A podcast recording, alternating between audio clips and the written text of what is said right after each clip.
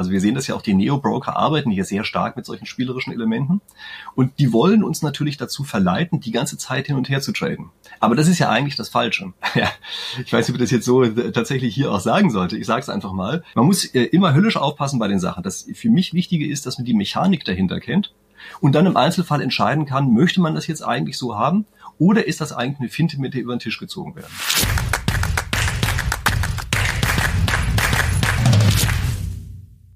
Servus Leute und herzlich willkommen in einem brandneuen Video auf meinem Kanal. Mein Name ist Mario Lochner und ich bin heute zurück mit einem spektakulären Gast. Er ist Deutschlands bekanntester Spieltheoretiker und hat selber einen genialen YouTube-Kanal.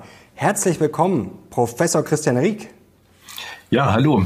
Ja, vielen Dank für die Einladung. Und ich finde es immer toll, wenn ich angekündigt werde als bekanntester Spieltheoretiker. Ja, das war immer früher ja, ich kenne zumindest keinen kein bekanntes, kein bekanntes.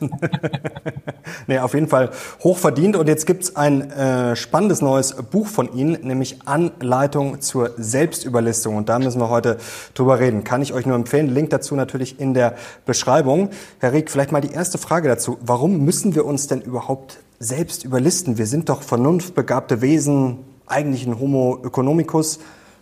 Wir sind doch eigentlich vernünftig, oder nicht? Ja, genau. Diese, diese Vernunft ist ja das Problem, was wir manchmal haben. Es gibt nämlich sozusagen zwei Instanzen der Vernunft, die da in uns laufen.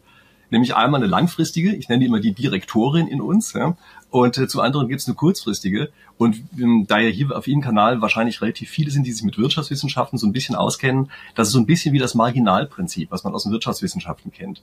Ja, dass manchmal eine kurzfristige Optimierung zu völlig anderen Ergebnissen führen kann als eine langfristige. Übrigens nicht immer zu einer schlechteren. Aber jedenfalls muss man das wissen. Und damit diese beiden Instanzen, die da in uns laufen, irgendwie einigermaßen am gleichen Strang ziehen, dafür gibt es eben dieses Konzept, was ich jetzt mal Selbstüberlistung genannt habe. Aber dafür muss man das erstmal selber verstehen. Also das klingt vielleicht für viele erstmal befremdlich, dass man ja eigentlich mehrere Stimmen im Kopf hat, vielleicht sogar mehrere, ja, vielleicht können Sie es gleich besser erklären, Persönlichkeiten, also die Direktorin und Agenten. Und dann gibt's ja da nicht nur einen Agenten, sondern gibt's ja mehrere. Vielleicht können Sie uns das mal kurz äh, auseinandersetzen, was da so abläuft. Vielleicht auch mal an einem Beispiel, wenn wir jetzt auf den Aktienmarkt blicken. Da kann man es vielleicht ganz schön erklären mit Emotionen. Also da haben wir vielleicht die langfristige Direktorin, die sagt, ach ja, ich habe jetzt hier meinen ETF-Sparplan, ist doch alles ganz einfach, buy and hold. Und dann haben wir wahrscheinlich sehr viele Agenten, die sagen hier, verkaufen, kaufen, ja, ich weiß, kaufen, den Agenten nicht ein bisschen Unrecht tun, ne? Denn ähm, okay. die sind ähm, also die sind nicht einfach nur emotionsgetrieben oder so etwas, ja. Also ich glaube, man sollte nicht mhm. den Fehler machen, sich das einzureden oder die sind auch nicht dümmer oder so, sondern die haben einfach eine andere Zielsetzung. Also vielleicht nochmal einen Schritt zurück. Mhm. Die Spieltheorie ist ja eine Theorie des Konflikts. Ja, also immer dann, wenn es strategische Interaktionen gibt, wenn es Konflikte zwischen verschiedenen Personen gibt, die wir Spieler nennen, dann ist das immer die Welt der Spieltheorie. Das heißt, wir haben dann eine ganze Menge Prinzipien entwickelt, wie man eben mit solchen strategischen Situationen umgeht. Und komischerweise wurde eine Situation vergessen, nämlich wie gehen wir damit um, wenn der Gegner in uns selbst ist. Ja, also bisher ist die Spieltheorie mhm. ein bisschen so aufgebaut, dass ein Spieler eben ein, naja, persönlicher Spieler ist, ein Mensch eigentlich. Das ist ein bisschen die Vorstellung, die wir lange hatten. Und ich breche das jetzt so ein bisschen auf und sage, nee, auch das müssen wir nochmal weiter runterbrechen, nach unten sozusagen. Und müssen sagen, es gibt eben mehrere Spieler äh, innerhalb dieses einen Menschen. Und äh, Jetzt haben wir eben schon diese beiden Begriffe da gehabt, diese Direktorin, ja, das ist eben äh, das, was ein, ein langfristiges Konzept ist. Also immer dann, wenn wir wirklich über sehr langfristige Dinge denken, durch eine durchgehende Identität denken.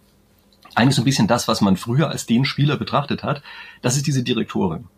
Und darüber hinaus mhm. aber auch jeweils im Moment eine Entscheidungsinstanz bei uns, die ganz andere Ziele haben kann, auch ganz andere äh, Präferenzen haben kann. Also das vielleicht einfachste Beispiel dafür ist, ähm, wenn man eine Diät machen will. Das ist äh, eine Situation, bei der man vielleicht langfristig äh, sich besser stellen würde. Also ich spreche jetzt gar nicht für den klassischen Diäten, wo der irgendwie nur rumhungert oder sowas, ja, sondern einfach nur besser ernähren. Also das englische Wort mhm. Diet. Ja? Also, dass man sich langfristig besser stellen würde. Aber kurzfristig ist das eine Sache, wo man vielleicht sagen würde, ach, hey, dieses Stück Schokolade, jetzt diese Packung Chips, die ist ja eigentlich gerade ein bisschen das Angenehmere. Und das Verrückte ist, dass die einzelne Situation ja eigentlich relativ wenig Einfluss auf das Langfristige hat. Also das heißt, in, wir können durchaus häufiger mal über die Stränge schlagen. Und wenn wir das an einzelnen punktuellen Stellen machen, hat das für das langfristige Ergebnis praktisch keine Auswirkung.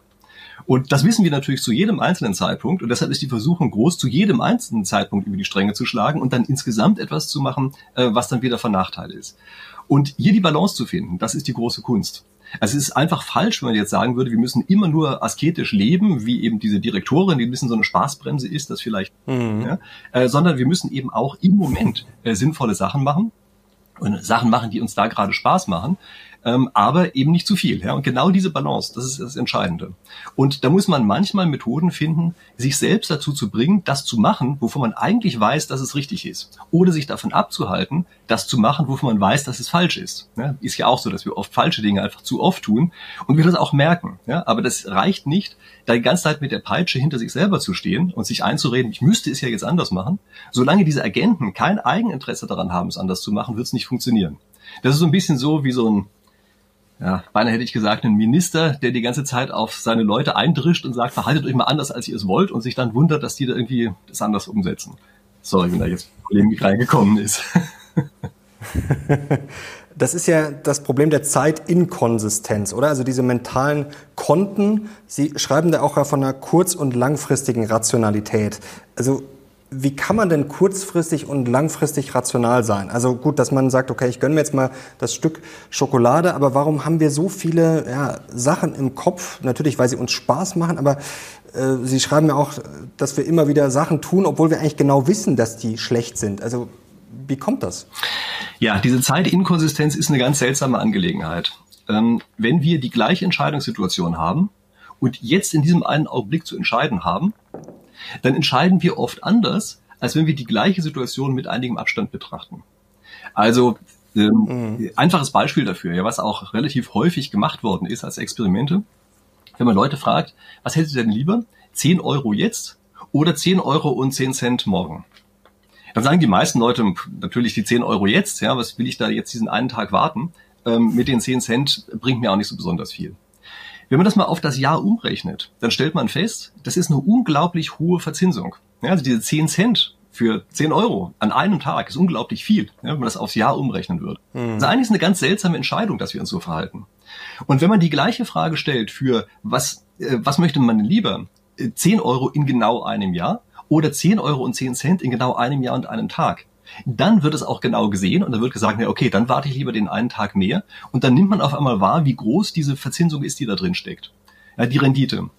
Und warum nehmen wir das vorher nicht wahr? Das liegt daran, dass wir nicht dieselbe Person sind zum Zeitpunkt jetzt und zum Zeitpunkt morgen. Da ist ein Bruch dazwischen. Wir übergeben sozusagen an einen anderen Agenten. Ja, das ist ein anderer lokaler Optimierer, der da gerade am Werk ist. Und weil wir das übergeben mhm. an den nächsten Agenten, der, dieser Bruch dazwischen ist, müsste der Erste auf relativ viel verzichten dafür, dass es dann gewissermaßen altruistisch dem Nächsten gibt. Und das ist eine Sache, die wir häufig nicht tun. Also gibt es auch jede Menge psychologische Experimente, die zeigen, äh, dass das wirklich ein durchgehendes Muster ist, das ständig ähm, bei uns so angewandt wird. Und das ist auch vollkommen logisch, wenn man einmal verstanden hat, dass es diese Agenten gibt. Und was sind Agenten in uns? Das sind immer die Einheiten, die eine Entscheidung verwalten. Ja, also, äh, weiß ich, die eben beispielsweise sagen, nehmen wir die 10 Euro jetzt oder gucken wir jetzt irgendeine Netflix-Serie oder nicht. Ja, das ist so für den einen Augenblick. Und das ist eben getrennt von dem Entscheider, der dann morgen nochmal entscheiden wird. Geht es dagegen über ein Jahr hinweg, also sollen wir vorhersagen, was wir in einem Jahr tun werden oder jetzt entscheiden, was wir in einem Jahr tun werden, äh, dann sind wir sozusagen im Direktorinnenmodus. Dann müssen wir nicht diesen Bruch zwischen den Agenten haben und auf einmal treffen wir einen anderen Typus von Entscheidungen. Und ähm, das ist eben eine Sache, die zu dieser berühmten Zeitinkonsistenz führt und die sehr oft dazu führt, dass wir Dinge tun, von denen wir zu einem anderen Augenblick sagen, die waren falsch. Das ist ein ganz komisches Konzept, ja, dass wir Entscheidungen treffen, sehenden Auges, von denen wir in einer anderen Situation sagen, nee, die wollten wir ja überhaupt gar nicht treffen. Und äh, diese Inkonsistenz, die sieht man übrigens auch daran, ähm, wenn wir die Entscheidung jetzt nehmen, also dass ich jetzt nicht warten möchte, in einem Jahr aber warten würde, dann sieht man, dass wir jetzt eine andere Entscheidung treffen, als wir für ein Jahr für richtig halten, für in einem Jahr für richtig halten. Und wenn wir angekommen sind bei dieser Situation in der Zukunft, dann dreht sich das Ganze ja wieder um. Ne? Dann haben wir wieder den Bruch zwischen den Agenten und dann äh, haben wir wieder genau die Geschichte, äh, die wir vorher naja, aus der Ferne hinweg nicht wollten. Und damit haben wir eben genau diese Situation, die eigentlich so paradox ist, dass wir Dinge tun, von denen wir sagen, dass wir sie nicht tun wollen. Und das ist übrigens etwas, woran sich Philosophen geradezu über Jahrhunderte, würde ich sagen, den Kopf zerbrochen haben. Ja, die haben sich immer gefragt, mhm. wie kann das denn sein? Warum tut man denn Dinge, die man nicht tun will? Ja, in der Ökonomie ist das ja auch eine Sache, die eigentlich Ökonomen fassungslos machen müsste. Denn die sagen, es kann ja nicht sein, da haben wir jetzt unterschiedliche Präferenzen. Und genau diese unterschiedlichen Präferenzen lassen sich eben dadurch erklären, dass diese beiden Instanzen bei uns im Kopf laufen und auch sinnvollerweise laufen. Ja, das, ist kein, das sind keine Dummköpfe, diese Agenten. Das muss ich immer wieder sagen. Ja, die wissen, was sie tun. Hm. Kann man das auf Geldanlage, Börse übertragen? Denn das ist ja ein schönes Beispiel. Also ich sehe zum Beispiel, der DAX steigt an einem Tag um 0,3 Prozent. Dann denke ich mir, ja, wow, das ist ja ganz toll. Dann sehe ich vielleicht sogar auf ein Jahr 5, 6 Prozent. Dann denke ich mir, oh, das ist jetzt eigentlich auch nicht so viel. Bitcoin ist vielleicht um 50 oder 100 Prozent oder was weiß ich gestiegen. Aber wenn ich das jetzt mal durchrechne, wissen wir ja diese schönen Musterrechnungen auf 40 Jahre. Ich spare monatlich 300 Euro, habe dann noch ein bisschen Dynamisierung, habe dann 7 Prozent Durchschnittsrendite. Dann kann ich eine Million theoretisch sogar schaffen. Aber das sehe ich ja selbst nach zehn Jahren noch nicht so richtig. Also das macht ja erst dann so richtig langfristig Spaß. Und eigentlich wissen wir das alle, aber trotzdem scheitern wahrscheinlich sehr, sehr viele daran, das wirklich dann über 30 oder 40 Jahre durchzuziehen. Wie kann man sich denn da selbst überlisten? Das ist ja verdammt schwer, sich ja in dieses vielleicht dann 60-jährige Ich reinzuversetzen. Und dann denken sich ja viele auch noch, ja, dann bin ich 60, ach, dann ja, lebe ich dann überhaupt noch, bin ich dann noch fit, brauche ich das Geld dann überhaupt noch? Also wie gehe ich damit rational um? Die meisten sind überrascht, wenn dann auf einmal der 60. Geburtstag da ist. Und äh, die gute Nachricht ist ja auch bei den meisten kommt er ja auch wirklich. Ne? Also das kann man sich früher nicht vorstellen, mhm. in früheren Phasen des Lebens, ja. Aber ähm, bei den meisten ist es ja dann irgendwann Realität. Dann ist er da, ja. Und ähm, wie gesagt, die meisten fühlen sich dann nicht so, wie sie vorher gedacht haben, dass sie sich fühlen werden. Aber bleiben wir mal kurz bei der Geschichte. Ähm, also in der Tat ist es erstmal so, dass hier dieser Langfristmodus vielleicht was anderes sagt als der kurzfristige. Bei dem kurzfristigen ist hier das ganz große Problem, ähm, dass dort ähm, man im Grunde genommen abgelenkt wird. Also ich habe das äh, in dem Buch mit der Selbstüberlistung, ja, habe ich das die dunkle Seite der Belohnungen genannt. Das ist so ein bisschen das Problem, mhm. dass wenn man so eine Art Flow-Belohnung die ganze Zeit einkassieren möchte bei der Investition, dass man das Ganze dann betrachtet wie so ein Zockerspiel. Ja, also es ist dann eigentlich mehr wie ein Computerspiel, was man dort macht und merkt nicht den echten Bezug. Und das ist ja häufig ist es etwas, was einen motiviert. Aber in diesem Fall motiviert es einen eigentlich fast ein bisschen in die falsche Richtung, weil nämlich diese kurzfristige Orientierung dann die ganze Zeit versucht einzugreifen, versucht so spielerische Elemente zu haben. Also wir sehen das ja auch, die Neo-Broker arbeiten hier sehr stark mit solchen spielerischen Elementen. Und die wollen uns natürlich dazu verleiten, die ganze Zeit hin und her zu traden. Aber das ist ja eigentlich das Falsche. Und sich jetzt einfach zu sagen, nehmen wir doch mal jetzt diese Direktorinnen-Sicht ein, das klappt nicht. Was aber relativ gut funktioniert ist, Hürden einzubauen, dass die Agenten keinen Unfug machen. Also wir wissen, dass die zum Beispiel sich ablenken lassen, dadurch, wenn sie die ganze Zeit drauf gucken. Deshalb ist eine mhm. gute, also auf den Bildschirm gucken, ja, einfach sehen, was denn jetzt passiert ist. Deshalb ist eine verdammt gute Methode, ähm, ja, ich weiß nicht, ob ich das jetzt so tatsächlich hier auch sagen sollte. Ich sage es einfach mal, im Grunde genommen seine Zugangsdaten fürs Online-Banking zu verlieren. ja, also das ist wirklich verrückt, ja. Aber wenn man einmal sagt, wir gehen jetzt mal in diesen Direktorenmodus und überlegen uns, was wäre denn die richtige, äh, die richtige Strategie für die nächsten Jahrzehnte? Und anschließend eine Hürde einbaut, dass man sie ändern kann dann macht das unglaublich viel aus, indem dass wir richtig handeln. Denn das dürfen wir auch nicht vergessen, diese Agenten, die sind eben in ihrer kurzfristigen Orientierung, lassen die sich eben auch sehr leicht abhalten, Dinge zu tun. Ja, also wenn einfach nur eine Hürde dazwischen steht, mhm. dann machen die das einfach nicht. Also es gibt beispielsweise solche Apps, ähm, die man davor schalten kann, vor eine andere App, die einfach nur sagt, wir verzögern das mal um zwei Sekunden. Da wird zwei Sekunden lang ein Bildschirm gezeigt, wo drauf steht, holen Sie mal tief Luft und wollen Sie jetzt wirklich da reingehen. Ja, und das reicht schon in vielen Fällen, einen abzuhalten, es zu tun. Und das ist hier eine ganz ähnliche Geschichte. Man muss hier Rahmenbedingungen schaffen, die dafür sorgen, dass die Agenten eben keinen Unfug machen können. Ja, zum Beispiel bei so einer langfristigen Strategie. Häufig ist es auch, als wenn einer jetzt sagt, es geht mir jetzt mal ein bisschen weit, ja, dass ich da überhaupt gar nicht mehr hinkomme und so, ja. Das verstehe ich. Aber dann äh, wiederum ist es sinnvoll, ein eigenes Spiel zu konstruieren. Ja, also häufig ist es ja so, dass wir Spielen ausgesetzt sind, die von anderen gestaltet worden sind. Also das ist ja die Gemeinheit bei der ganzen Geschichte eigentlich. Ja? So Hersteller beispielsweise, äh, Anbieter von Apps oder so, die überlegen sich ja, was müssen sie denn für spielerische Elemente reinbauen, damit sie uns dazu bringen, das zu tun, was die wollen. Die fragen nicht danach, was wir wollen. Und jetzt müssen wir das Ganze umgestalten und müssen uns fragen, ja, wie schaffen wir es denn jetzt, dass wir selber ein Spiel konstruieren, bei dem wir uns auf eine bestimmte Art und Weise verhalten. Und äh, das kann eben beispielsweise sein, dass wir tatsächlich in Form eines solchen Spiels denken. Und beispielsweise ist wie so eine Sonderaufgabe in einem Spiel für uns machen, dass wir bestimmte Dinge erreichen. Ja, also beispielsweise, dass wir sagen, ähm, wir verstecken einen bestimmten Betrag vor uns. Ja, ähm, also beispielsweise nehmen ganz am Anfang des Monats irgendetwas, was automatisch investiert wird, ja, und sorgen dafür, dass wir es als ein Spiel betrachten, das zu erreichen. Und das ist plötzlich eine merkwürdige Umkehrung der Interessenslage dieser Agenten. Ja, während vorher die Agenten eigentlich ganz andere Sachen gemacht haben, ja, gezockt haben beispielsweise, weil dann ein Goldregen kommt oder sowas, weil man irgendwie eine Investition getätigt hat oder sowas, ja. Auf einmal haben die eine andere Motivation und haben die Motivation, gegen diesen Goldregen zu arbeiten. Ja? Da, also ist Verstecken davor. Ja? Und auf einmal merkt man. Wann, Herr Rick, wann, ja. wann merke ich denn eigentlich, dass ich selber ein Spiel gestalte? Also klar, wenn ich mir jetzt selber Spielregeln aufschreibe oder woran ist vielleicht so ein Alarmzeichen? Sie haben es gerade gesagt, Goldregen, Belohnungen, Rewards gibt's ja überall, gibt's ja auch bei Audible, was weiß ich, dann bekomme ich hier wieder ein Abzeichen, dass ich das Hörbuch jetzt gehört habe oder was gekauft habe.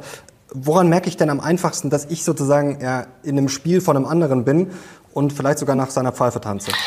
Also ich ähm, habe in dem Buch so ein paar Konzepte beschrieben, nach denen Spiele konstruiert werden.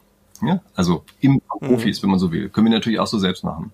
Und es lohnt sich in vielen Fällen dort einfach mal hinzugucken, ob eine Umgebung, in der man sich gerade begibt, nicht genau solche Elemente enthält. Also das, das wählen wir manchmal unbewusst einfach aus, weil es zum Beispiel eben einfach Spaß macht. Ja?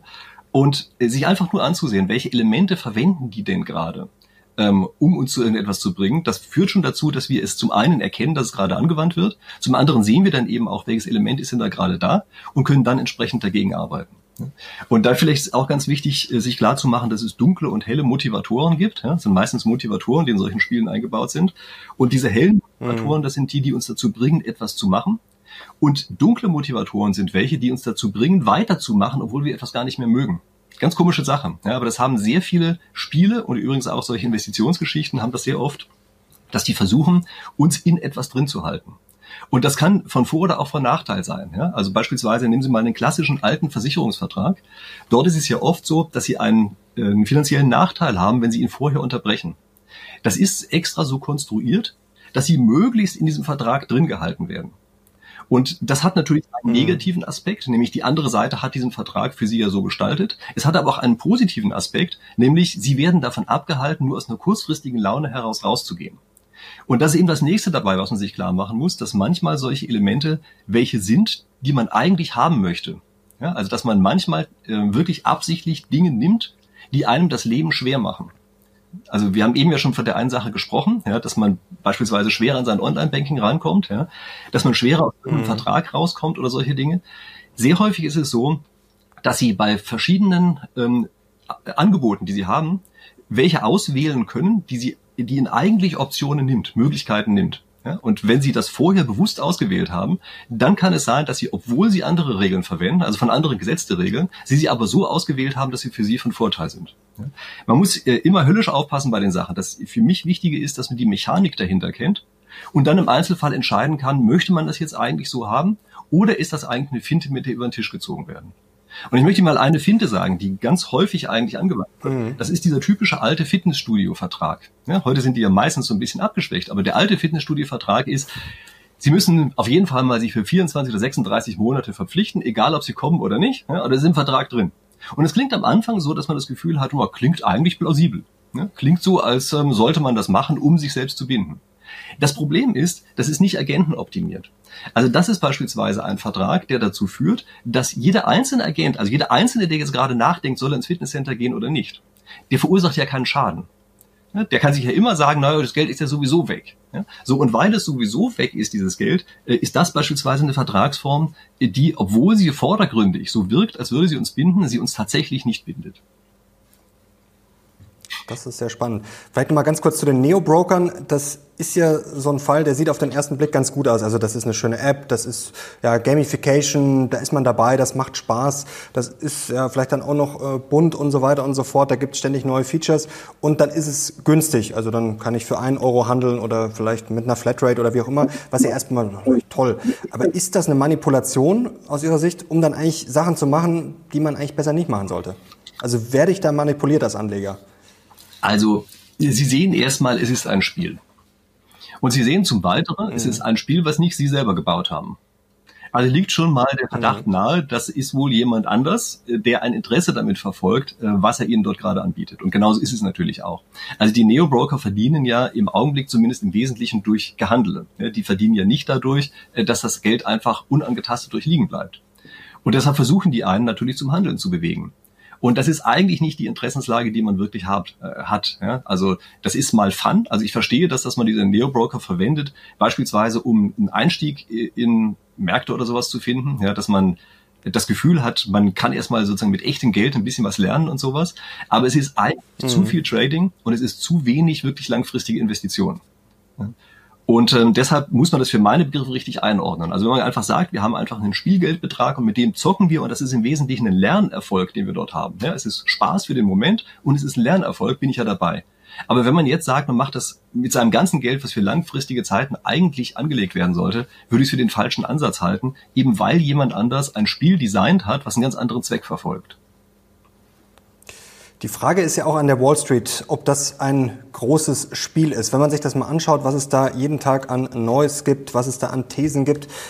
Und wir sehen ja dann doch, dass die Prognosen eigentlich der großen Banker und Experten eigentlich fast nie aufgehen. Also eigentlich dieses Jahr ist ja das beste Beispiel. Letztes Jahr haben die meisten gesagt, oh, 2023 wird ganz, ganz schwierig. Und die meisten haben gesagt, hm, erst muss es mal runtergehen und dann steigt es vielleicht im zweiten Halbjahr. Es kam wieder genau anders. Kann man eigentlich als Börsenprofi, wenn ich da jetzt an der Wall Street bin und jeden Tag irgendwie einen Bericht rausgeben muss, irgendwelche Prognosen aufstellen muss, kann ich da überhaupt Erfolg haben? Weil ich habe ja wahrscheinlich jeden Tag, weiß ich nicht, 15, 20 neue Agenten, die auf mich äh, einhacken, die dann in einer Entscheidungssituation sozusagen ich mir selber erschaffe. Also kann das nur schiefgehen? Also da muss man auf mehreren Ebenen antworten. Ja? Das eine ist, wenn es alle versuchen, da muss es ja jede Menge Leute geben, bei denen es nicht geklappt hat. Ja, also wenn die was Unterschiedliches sagen. Wenn sie alle das Gleiche sagen, ja, na gut, das ist mhm. eine Sache, ja, aber es muss ja auch irgendwie Leute geben, die falsch liegen. So, und äh, in dem Augenblick merken wir schon, da wir vorher nicht wissen, wer richtig und wer falsch liegt, sehe ich da drin eigentlich schon konzeptionell ein Problem. Denn das zeigen eigentlich ja auch die meisten empirischen Untersuchungen. Individuelle Vorhersagen können eigentlich nur verdammt selten den Markt schlagen.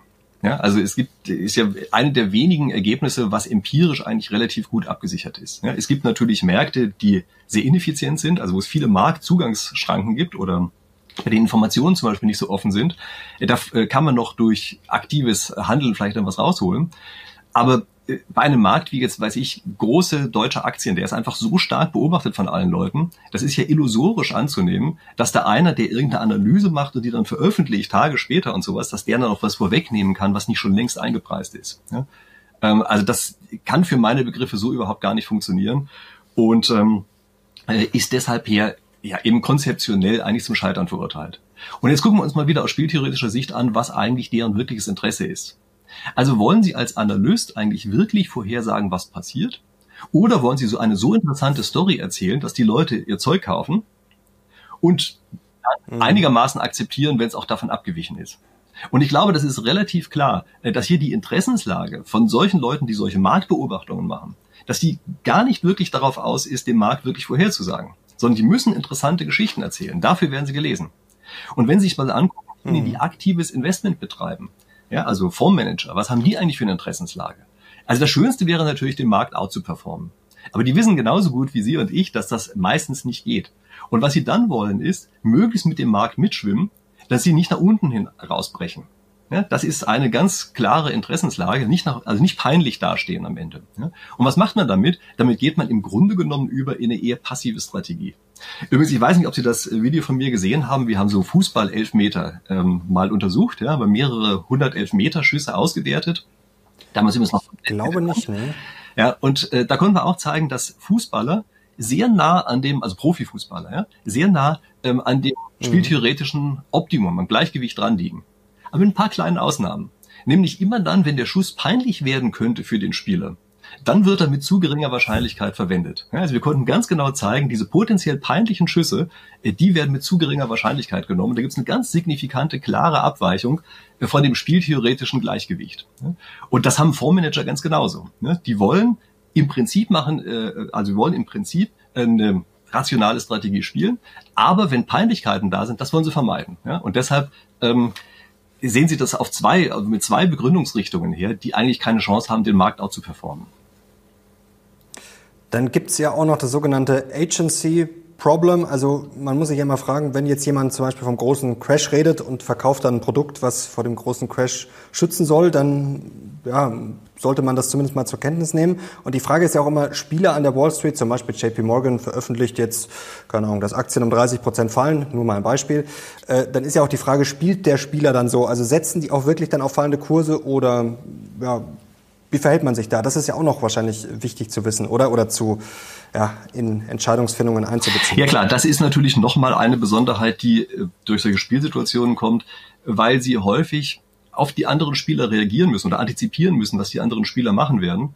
Und häufig ist es eben so, dass wenn man davon ausgeht, dass eine bestimmte Schwelle überschritten oder unterschritten wird von den anderen, dass man sich dann anders verhält, ähm, als man es eben normalerweise tun würde. Ja, also so eine, so eine typische Geschichte dabei ist, stellen Sie vor, Sie wollen eine Partei wählen, die gerade so um die fünf Prozent herum dümpelt. Wenn Sie das Gefühl haben, die mhm. werden schon drüber kommen, dann wählen Sie die noch. Und wenn Sie das Gefühl haben, oh je, das ist aber wackelig, dann wählen Sie sie nicht mehr. Und dann ist ja auch deshalb, weil es so viele machen, fällt dann eben wirklich darunter. Ja, da gibt es solche, solche Punkte, bei denen sowas passiert. Ansonsten dieses Agency-Problem, also Principal-Agent-Theorie ist ja das, was dahinter steht. Das ist ja so ein bisschen die Grundidee auch jetzt von meinem Buch mit der Selbstüberlistung. Ja? Da, da gehe ich ja davon aus, dass äh, dieses, also dass es eine Instanz gibt, die eine andere beauftragt, etwas zu tun. Ja, unser langfristiges Ich beauftragt das kurzfristige, die Sachen auch umzusetzen. Ja, die Direktoren beauftragt diese Agenten. Und das ist genau das gleiche mhm. Problem, von dem Sie eben auch gesprochen haben, ähm, wo natürlich in der Spieltheorie inzwischen eine, eine unglaublich weite Literatur zu existiert. Ja, also wir haben inzwischen ein ganz gutes Verständnis dafür, wann solche Situationen auftreten und wodurch man vielleicht auch die negative Wirkung solcher Situationen abschwächen kann.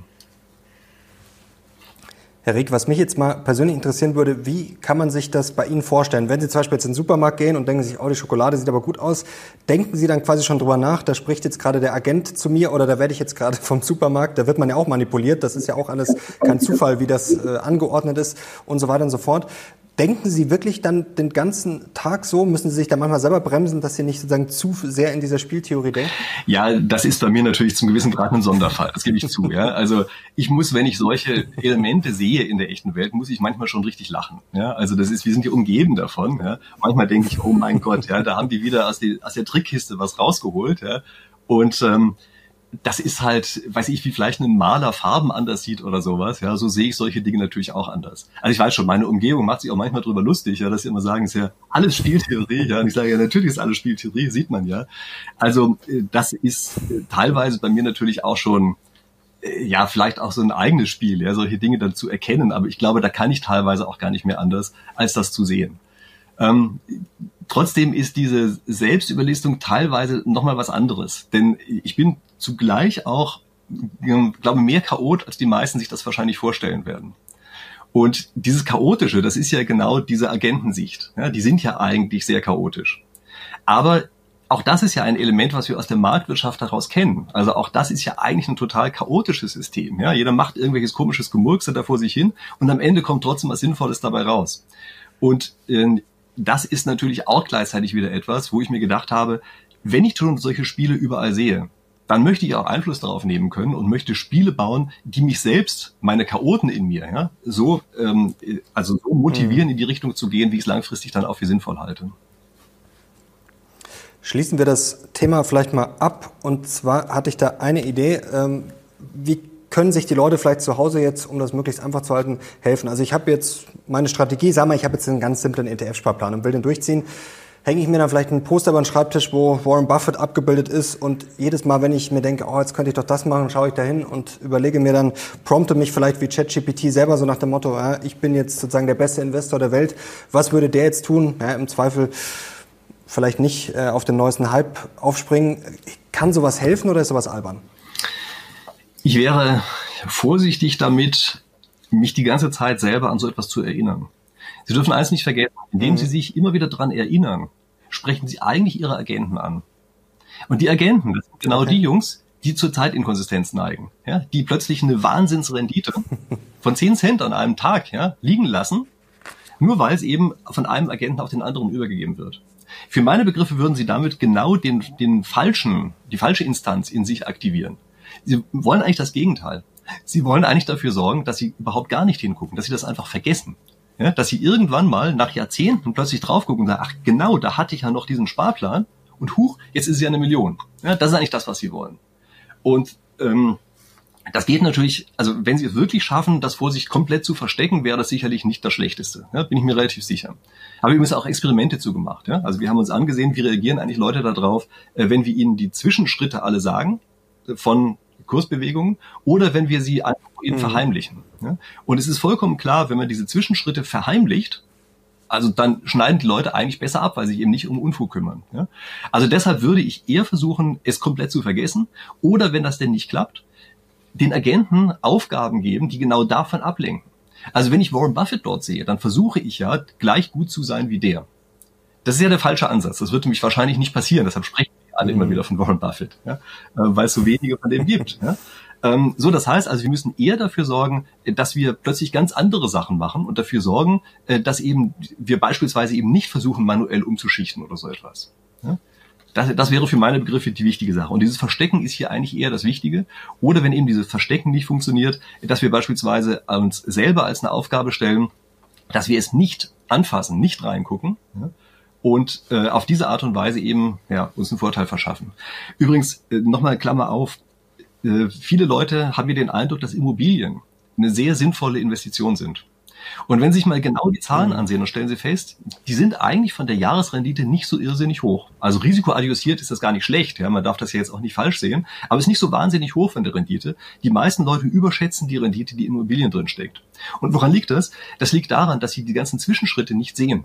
Ja, sie gucken nicht die ganze Zeit hin. Und sie können doch gar nicht die ganze Zeit hingucken, weil sie gar nicht ständig irgendwelche Marktdaten haben für eine Immobilie. Und äh, infolgedessen schalten sie hier um von dieser Agentensicht, von dieser kurzfristigen Sicht, automatisch auf die langfristige Sicht. Und das ist in solchen Fällen die richtige. Ja, dadurch äh, werden Immobilien durch das Zusammenspiel mit unserem Verhalten zu einer viel besseren Investition, als sie eigentlich auf dem Papier aussieht. Das ist ein spannender Punkt. Ja klar, ich habe die Immobilie hat sich vielleicht dann, sagen wir, nach 20 Jahren verdoppelt im Wert und nach 20 Jahren kann ich das aber am Aktienmarkt, ja, ja die meisten Fällen ganz schlecht läuft, auch locker schaffen. eine höhere Rendite gehabt. Ich meine, ist ja auch nicht so erstaunlich, weil ja ein höheres Risiko dahinter ist, ja, schwankt ja stärker. Also das ist erstmal nicht so mhm. erstaunlich, dass das so ist. Aber erstaunlich ist, dass die Immobilienrendite von den meisten Leuten überschätzt wird. Und das ist eben dieser psychologische mhm. Effekt, der dahinter steht. Äh, übrigens auch noch ein anderer. Die meisten können die ja nicht einfach so bar bezahlen. Äh, sondern das machen die letztlich dadurch, dass sie einen Kredit zurückzahlen müssen. Und wenn sich die Mechanik davon ansehen, ist bei relativ hoher Tilgungsrate zumindest, haben sie ja eigentlich einen Sparplan. Ja, das heißt also, sie haben eigentlich mehrere Aspekte miteinander verbunden, nämlich sie gucken langfristig auf die Investition drauf, nicht kurzfristig, und sie haben sich auf eine Weise kurzfristig gebunden, dass sie einen Sparplan haben, den sie anders vielleicht nicht durchgehalten hätten. Also ein Zwangsspareffekt. Ja.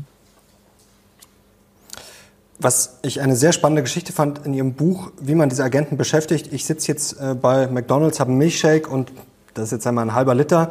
Und ich merke eigentlich nach der Hälfte, puh, eigentlich, mir ist vielleicht noch nicht übel, aber ich sollte vielleicht den nicht mehr trinken. Aber dann kommt der Agent und sagt so, also wir schmeißen hier nichts weg, dass man den dann sozusagen beschäftigen muss. vielleicht können Sie die Geschichte selber schnell vollenden. Ja, also das ist ein ganz komischer Aspekt, dass wir häufig Sollwerte gespeichert haben für ein bestimmtes Verhalten.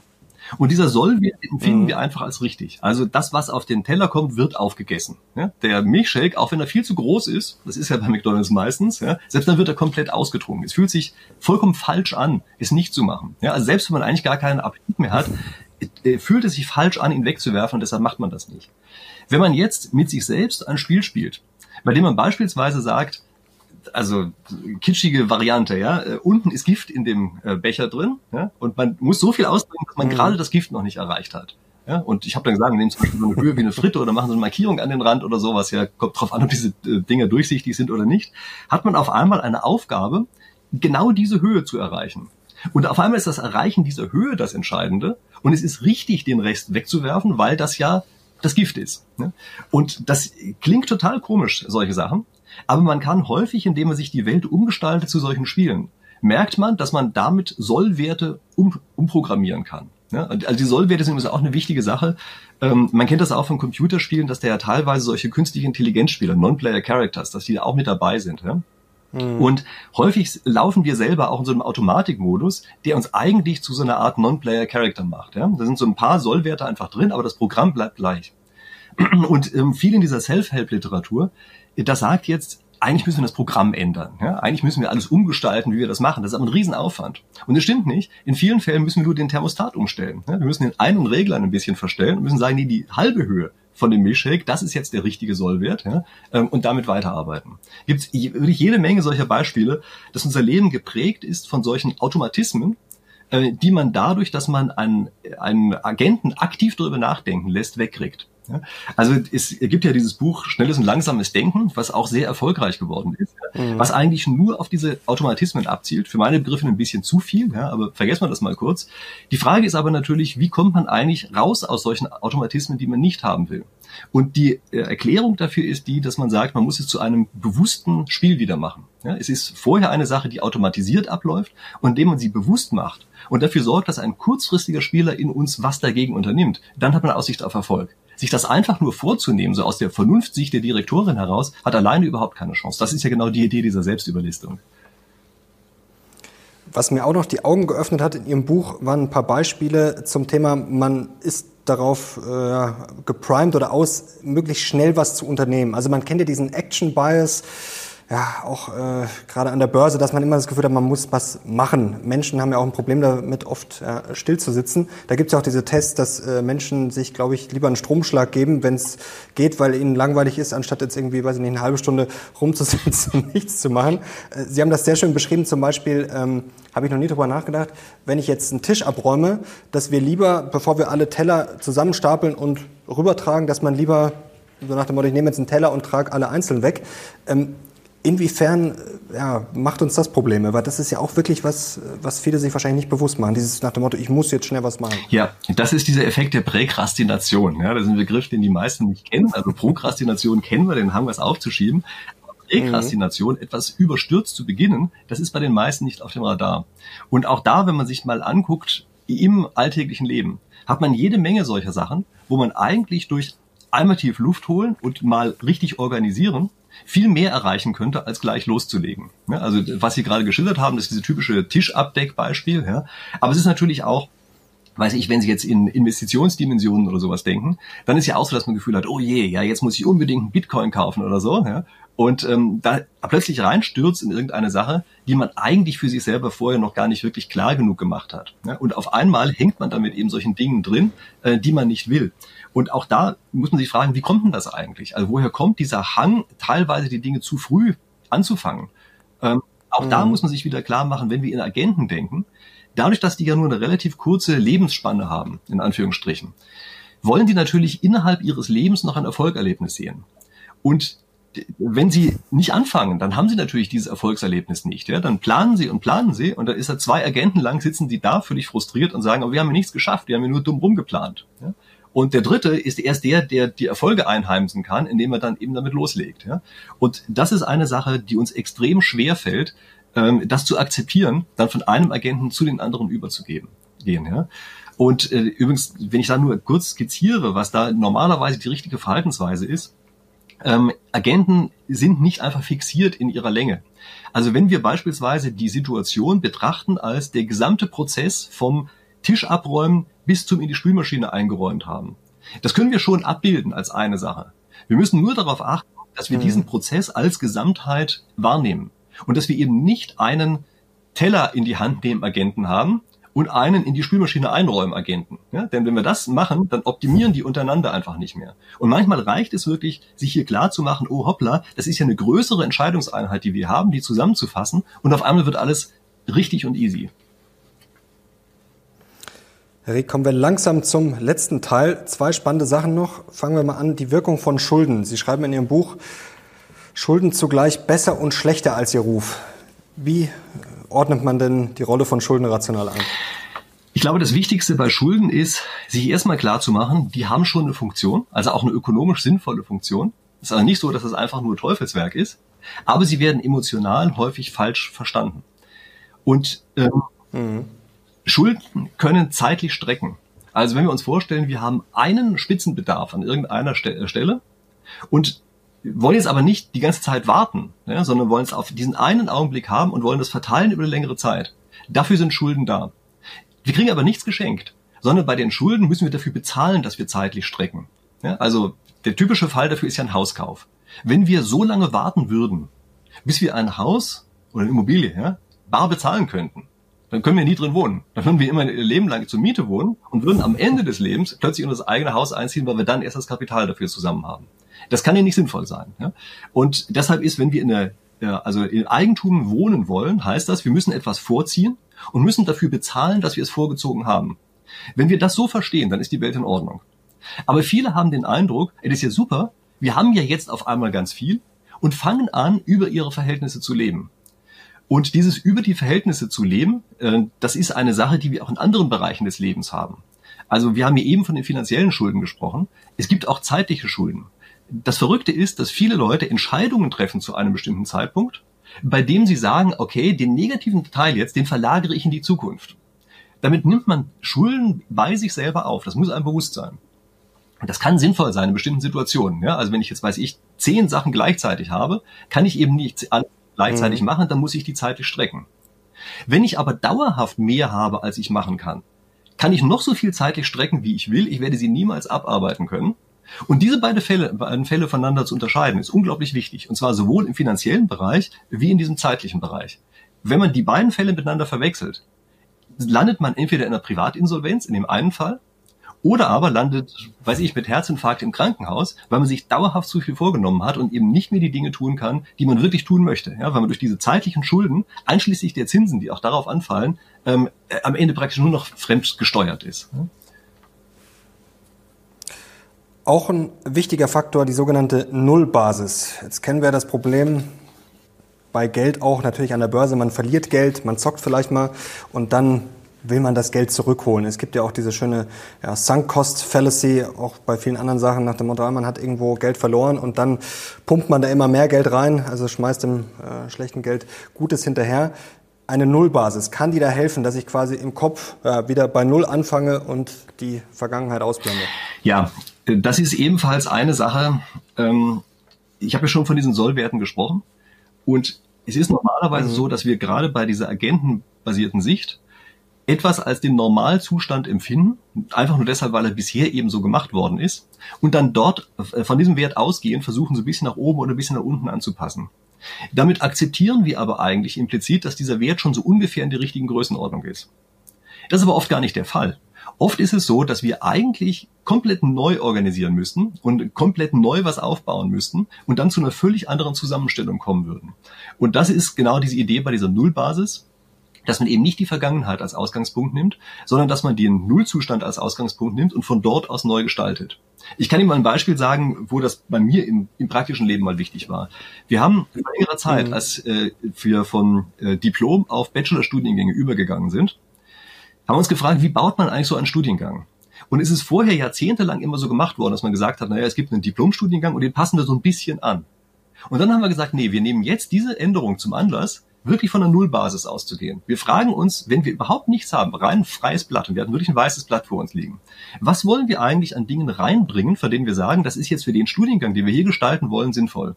Und auf einmal sind Dinge entstanden und auch rausgefallen, die vorher eigentlich undenkbar waren. Ja, das, was, wie es dann aussah, war plötzlich ganz anders als all das, was man vorher kannte, wobei natürlich einige gute Sachen mit reingekommen sind und andere schlechte Dinge hat man gesagt, sag mal, wie konnten wir das eigentlich aber Jahrzehnte hinweg übersehen, dass das eigentlich ein Blödsinn ist. Ja, also zum Beispiel, dass in einem Finance-Studiengang äh, Produktionslehre gelehrt wird. Ja, das ist historisch bedingt und dann haben wir alle drauf gedacht, das kann doch nicht wahr sein. Ja? Wieso war denn das früher da drin? Niemand käme jetzt auf den Gedanken, das da reinzunehmen. Und so etwas schafft man durch diese Nullbasis. Und das schafft man natürlich auch im echten Leben. Ja? Also manchmal, wenn man Dinge einfach sich überlegt, mhm. wie organisiert man die, sollte man einfach gedanklich von der Nullbasis ausgehen und von da aus das dann eben neu gestalten. Das klappt nicht immer. Ja? Das ist relativ aufwendig. Also das kann man natürlich nicht die ganze Zeit machen. Äh, und in der Vergangenheit hat sich auch manchmal was herausgebildet, was ganz sinnvoll ist. Aber äh, in vielen Fällen kann das der richtige Ansatz sein. Stichwort Nullbasis. Wir haben da so eine Idee, Idee, Leute. Und zwar haben wir im Vorgespräch schon mal darüber gesprochen, ob wir einen Talk machen, mal richtig ausführlich. Herr Rieck, meine Wenigkeit und Sinan, der da gerade da hinten sitzt, und ob wir mal über mutige Ideen für 2024 sprechen wollen, auch für Deutschland. Also ich glaube, das wäre eine spannende Sache, Leute. Wenn ihr das sehen wollt, dann gebt doch mal ordentlich Daumen nach oben und unbedingt schon mal Kanal abonnieren, um nichts mehr zu verpassen. Und vielleicht habt ihr auch schon ein bisschen Input, dann könnt ihr das schon mal gerne in die Kommentare schreiben. Das wäre doch eine spannende Sache, Herr Rieck, oder? Auf jeden Fall. Also darauf freue ich mich, dass wir uns dann auch mal im echten Leben treffen. Ja? Ähm, virtuell ist immer so eine andere Sache. Darf ich noch eine Sache machen, nur weil ich so stolz darauf bin? Hier, ich habe eines der ersten Exemplare aus der Gerne. Druckerei bekommen. Ja, so sieht das Buch aus. Auch ganz dick, wie man vielleicht sehen kann. Sehr ja. Cool. Musste ich zumindest noch einmal hochhalten. Wie gesagt, nur weil ich es vor kurzem ausgepackt habe. Sorry. Unbedingt. und ist wirklich ein gutes Buch. Also ich sage das jetzt nicht einfach so dahin, sondern ist eine Empfehlung. Und ich kriege natürlich viele Bücher, aber ich muss sagen, Ihre Bücher lese ich auch tatsächlich. Andere überfliegt man dann vielleicht manchmal nur. So ehrlich muss ich dann auch mal sein. Ähm, noch zwei ganz kurze spannende Sachen, die auch in Ihrem Buch drin waren. Zum einen haben Sie geschrieben, so auf äh, Google zurückzuführen, die Denke, dass es manchmal einfacher ist, äh, eine Verbesserung um Faktor 10 ist manchmal einfacher als äh, eine Verbesserung um 10 Prozent. Das fand ich spannend, da bin ich drüber gestolpert, aber positiv drüber gestolpert. Warum ist das so? Ja, das ist ein bisschen eine Sache, die verwandt ist mit dem, worüber wir eben gesprochen haben, mit dieser Nullbasis. Sie müssen sich vorstellen, was wir machen ist im Leben, wir optimieren ja die ganze Zeit, aber lokal. Und damit kann es passieren, mhm. dass wir irgendwann mal ein lokales Optimum erreicht haben. Und das ist natürlich schön, ja, also ein Optimum ist natürlich immer eine gute Sache. Aber ein lokales Optimum garantiert uns nicht, dass es auch ein globales Optimum ist. Also es kann sein, dass ein Stückchen weiter, was viel höher ist. Ne? Also weiß ich, wir sind auf dem Altkönig, ja, für die Leute, die den Taunus kennen, ja, aber da war ein Stückchen weiter ist der Feldberg, ja, und da muss er erst eigentlich runter, um auf den höheren Punkt draufzukommen. Und das ist das Problem, weil man erst runter muss. Deshalb machen wir häufig solche Dinge nicht. Ja, und ähm, deshalb, naja, kann es eben sein, dass wenn wir einfach mal in Faktor 10 denken, wir einfach sagen, wir versuchen jetzt nicht nur einen Kilometer zu optimieren, sondern wir suchen einfach mal 10 oder vielleicht auch 15 Kilometer weiter zu gehen und sehen dann auf einmal, ui, da ist zwar zwischendurch ein Tal, aber dann geht's wieder richtig hoch. Das ist letztlich der sozusagen die mathematische Erklärung dahinter, warum dieses Faktor 10 Denken manchmal sehr erfolgreich sein kann. Und noch eine spannende Sache, glaube ich, wäre ein schöner Abschluss, um die Leute auch ein bisschen zu motivieren und vielleicht noch so einen kleinen Lifehack an die Hand zu geben. Sie schreiben in dem Buch viel über den sogenannten Panikmodus. Nach dem Motto, wenn man jetzt weiß, okay, ich muss um zwölf zum Zahnarzt oder vielleicht noch ein wichtigerer Termin, ich habe wirklich einen sehr wichtigen Termin, dass ich kurz davor, da denken sich ja viele, ah, jetzt brauche ich auch nichts mehr machen, dass ich genau dann da arbeite, weil ich dann weiß, okay, ich muss jetzt Gas geben. Und Sie haben auch geschrieben, Sie haben auch dieses Buch so ab und zu im Panikmodus geschrieben. Vielleicht noch ganz kurz als Erklärung und vielleicht als kleine Inspiration. Ja, dieser produ produktive Panikmodus, das ist, wenn man echte Deadlines hat. Keine vorgetäuschten Deadlines, sondern wirklich eine ganz echte Deadline, wo man hin muss, zum Beispiel so ein Interview wie das jetzt gerade. Wenn man vorher eine wichtige Sache anfängt, nur 20 Minuten lang, und sagt, das muss unbedingt vorher noch einmal gemacht werden, dann ist man unfassbar konzentriert in dieser Zeit weil man zum einen diese Deadline auf jeden mhm. Fall einhalten möchte, weil die ja wirklich extern ist. Also ich würde es hassen, zu spät zu Ihnen zum Interview zu kommen. Ja. Trotzdem äh, vorher noch eine wichtige Sache fertigzustellen, ist eine unglaublich sinnvolle Angelegenheit. Ja. Deshalb kann ich wirklich nur empfehlen, äh, davor wichtige Sachen anzufangen. Also nicht rumzutrödeln oder so etwas, sondern etwas zu nehmen, was man eigentlich in einer ganz anderen Situation verwenden würde. Dieses Kontraintuitive, das halte ich für sehr erfolgversprechend. Herr Rieck, Herzlichen Dank. Das war wie immer wirklich sehr, sehr spannend und sehr inspirierend. Und ich hoffe, euch zu Hause hat es auch gefallen und wir kriegen einen Daumen nach oben. Herzlichen Dank. Ich danke Ihnen. Und wie gesagt, das Buch sehr zu empfehlen. Link findet ihr unten in der Beschreibung. Danke Ihnen, Herr Rieck. Danke euch fürs Zuschauen. Wir sehen uns raus. Bis zum nächsten Mal.